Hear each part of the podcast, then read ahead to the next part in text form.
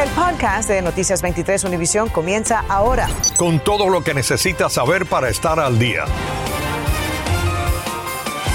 Hola, ¿qué tal? Muy buenas tardes a todos. Les saludamos Sandra Peebles y Ambrosio Hernández. Esta tarde, tres policías hispanos del sur de la Florida están enfrentando serias acusaciones.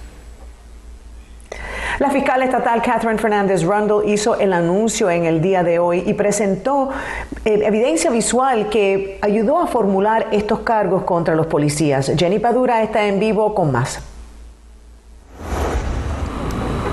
Así es, muy buenas tardes. Y la fiscal estatal dijo que lamentablemente casos como estos dañan muchísimo la credibilidad de la policía, pero que afortunadamente la mayoría de los agentes hacen muy bien su trabajo día con día. En estos casos, las cámaras corporales que portaban los oficiales, pues jugaron un papel fundamental. Aquí las imágenes. La fiscal estatal Catherine Fernández Rundle dice que la evidencia es contundente. Marzo del 2020, el oficial de la policía de Miami Gardens, Jaiber Castano, respondió a una gasolinera en referencia a un individuo haciendo piruetas con el auto en el estacionamiento.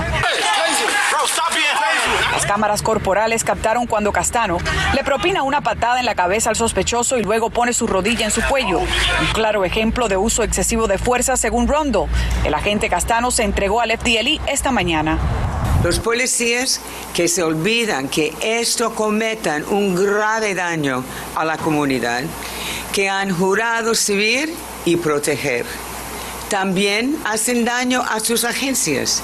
El segundo oficial en problemas es el capitán Sergio Pérez de la policía de Opaloca. La fiscalía dice que agredió a un colega con una pistola taser de entrenamiento que aunque no tenía electricidad, le ocasionó heridas físicas. Ocurrió en septiembre del 2021 en la estación de policía. Enfrentan un cargo de agresión corporal. Eso es un delito menor de primer grado. El tercer oficial acusado de agresión es Joseph Díaz. Esta tarde salió de la cárcel tras pagar una fianza. Según la fiscal, respondió a un complejo de apartamentos en julio del 2020 por un individuo borracho. En un principio, Díaz se condujo bien, pero cuando todo parecía bajo control, el individuo lo ofendió verbalmente y fue entonces cuando la situación escaló. Además, la fiscalía lo señala de haber mentido en el reporte de arresto, algo que según la fiscal es lamentable ya que es un documento que le cambia la vida a las personas. Y estos tres agentes no están trabajando actualmente, por supuesto, tendrán su día en corte. Estaremos muy pendientes. En el noroeste de Miami, Jenny Padura, Noticias 23, Univisión. Ahora tenemos una noticia en desarrollo. Fuentes de Noticias 23 nos confirman que está bajo custodia el hombre a quien la policía estaba buscando por estar involucrado en un tiroteo en City Place en la ciudad de Doral. Recordemos que el incidente comenzó al parecer tras una pelea dentro de uno de los establecimientos del complejo. Aquí en Noticias 23 estamos al tanto para seguir informándoles. Esta tarde, negocios y residentes de Brickell, una de las áreas más afectadas por las fuertes lluvias de ayer, se están preguntando por qué siguen las inundaciones. Noticias 23 abordó al comisionado cuya jurisdicción incluye a la zona afectada. Iván Taylor está en vivo con ese testimonio y más desde Brickell. Adelante, buenas tardes. Buenas tardes, esta es la zona que registran como la más afectada. Ambrosio, nos dicen que hay dos bombas de agua para extraer el agua que dejan las lluvias específicamente aquí, pero no parece ser suficiente por lo que los afectados en el área nos dicen. Entonces, ¿hasta cuándo?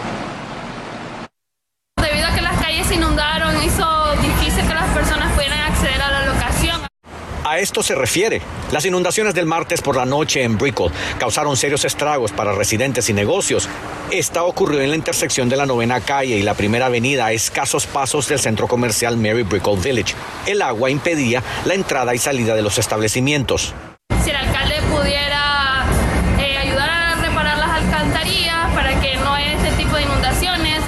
Es un problema de infraestructura. Ken Russell es el comisionado del Distrito 2 de Miami que incluye la zona de Brickell. El funcionario de la ciudad está consciente de que las imágenes se volvieron virales en redes sociales en las que residentes pedían acción. Tenemos bombas nuevas, ah, tenemos válvulas eh, en la calle, en, frente de, la bahía, pero necesitamos más. Son las bombas las que logran extraer el agua que deja la lluvia, pero Russell insiste que necesitan una más y que negocian obtenerla pronto.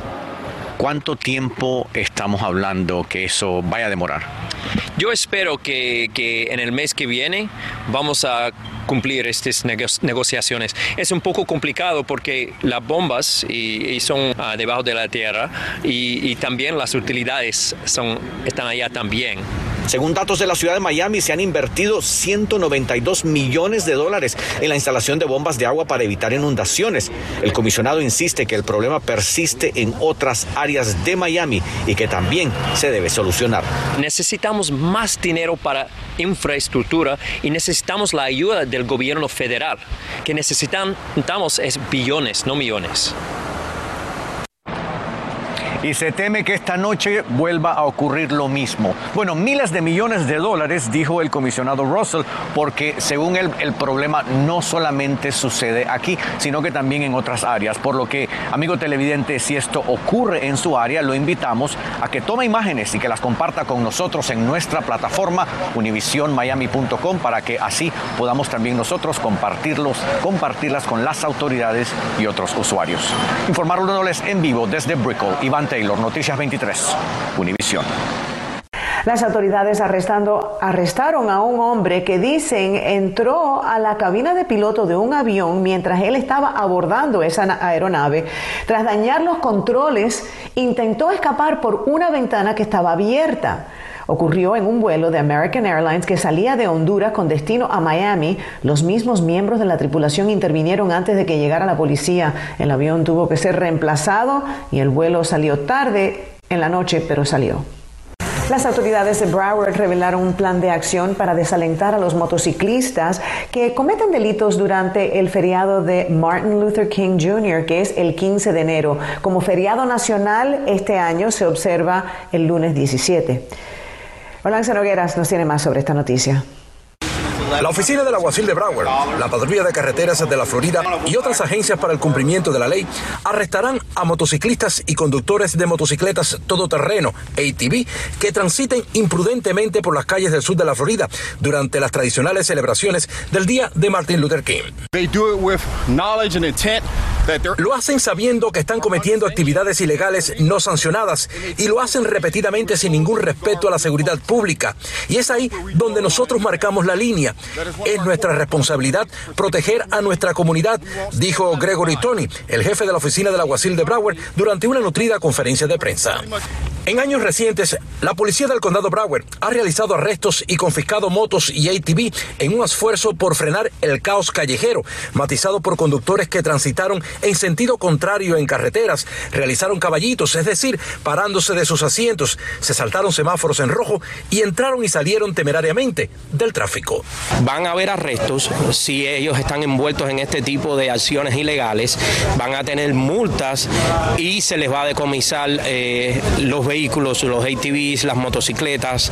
La patrulla de carreteras de la Florida destacó que dos proyectos de ley en la legislatura estatal buscan incrementar las acciones punitivas contra los motociclistas que ponen en riesgo la seguridad de los automovilistas. No solamente ya estamos hablando como en otros años que se les eh, decomisaría el vehículo por unos cuantos días, se va a una yarda, se paga una infracción y se, ellos pueden coger su vehículo hacia atrás. Cuando pase este, esta legislación, esos vehículos ellos no van a poder obtenerlos eh, de nuevo. Las autoridades también lanzaron una serie de recomendaciones para los automovilistas que se ven en medio de estas acrobacias y actividades ilegales que no traten de eh, interactuar con ellos, que se echen a un lado, llamen al 911, a la estrella 347, déjennos saber dónde están, nosotros vamos a, a ir a su ayuda. Olance Nogueras, Noticias 23, Univisión. Infórmate de los principales hechos del día. En el podcast de Noticias 23, Univisión. Y la compañía American Airlines ha aumentado a cuatro sus vuelos diarios a Cuba. Sin embargo, los precios de los pasajes continúan por las nubes. A esto se suman otras restricciones con los equipajes que tienen muy molestos a muchos de los viajeros. Mario Vallejo nos explica. La compañía American Airlines incrementó a cuatro sus vuelos diarios a La Habana. Sin embargo, han restringido la cantidad de equipajes a solo dos maletas por viajero, lo que ha desatado el malestar de muchos que, en medio de la crisis que se vive en la isla, aprovechan para llevar alimentos, medicinas y artículos de primera necesidad para sus seres queridos. Debería de haber quedado así, con tres maletas. Claro, para poder llevar más ayuda a, nuestros familiares, como ahora estamos con el COVID, necesitan más medicina y más cosas, ¿ves? A las restricciones con los equipajes se suma el exorbitante precio que continúan cobrando por cada pasaje a un destino que está solo a 45 minutos de Miami. A mí me salieron los dos en, en 1700 algo. De lo contrario, a, a los primos, sobrinos míos, le salió uno casi 900 decir que está alto, está alto. El mío 8.50 y el de mi esposo por dos horas más 9.47. Mientras, las compañías de vuelo charter como Sael retiraron las restricciones de equipajes y están ofreciendo una vez a la semana ómnibus que trasladan a sus pasajeros desde La Habana hasta las provincias del centro y oriente de la isla. Todos los jueves que salen hacia Camagüey, eh, Ciego de Ávila, Holguín y Las Tunas. Nosotros no ponemos ningún límite de cuántos equipajes pueden llevar los pasajeros. Eh, la, la, política de equipaje nuestra es una política razonable con el mercado. La vocera de American Airlines nos dijo que no están ofreciendo entrevistas sobre ese tema. Todo esto ocurre a pesar de que dos de los cuatro vuelos diarios de American Airlines a Cuba son con aviones Boeing 787 con capacidad para más de 240 pasajeros. Mario Vallejo, Noticias 23, Univisión. Gracias, Mario. Salió a la luz un video del interrogatorio policial al camionero Rogel Aguilera, sentenciado por un accidente en Colorado en el que murieron cuatro personas en el año 2019.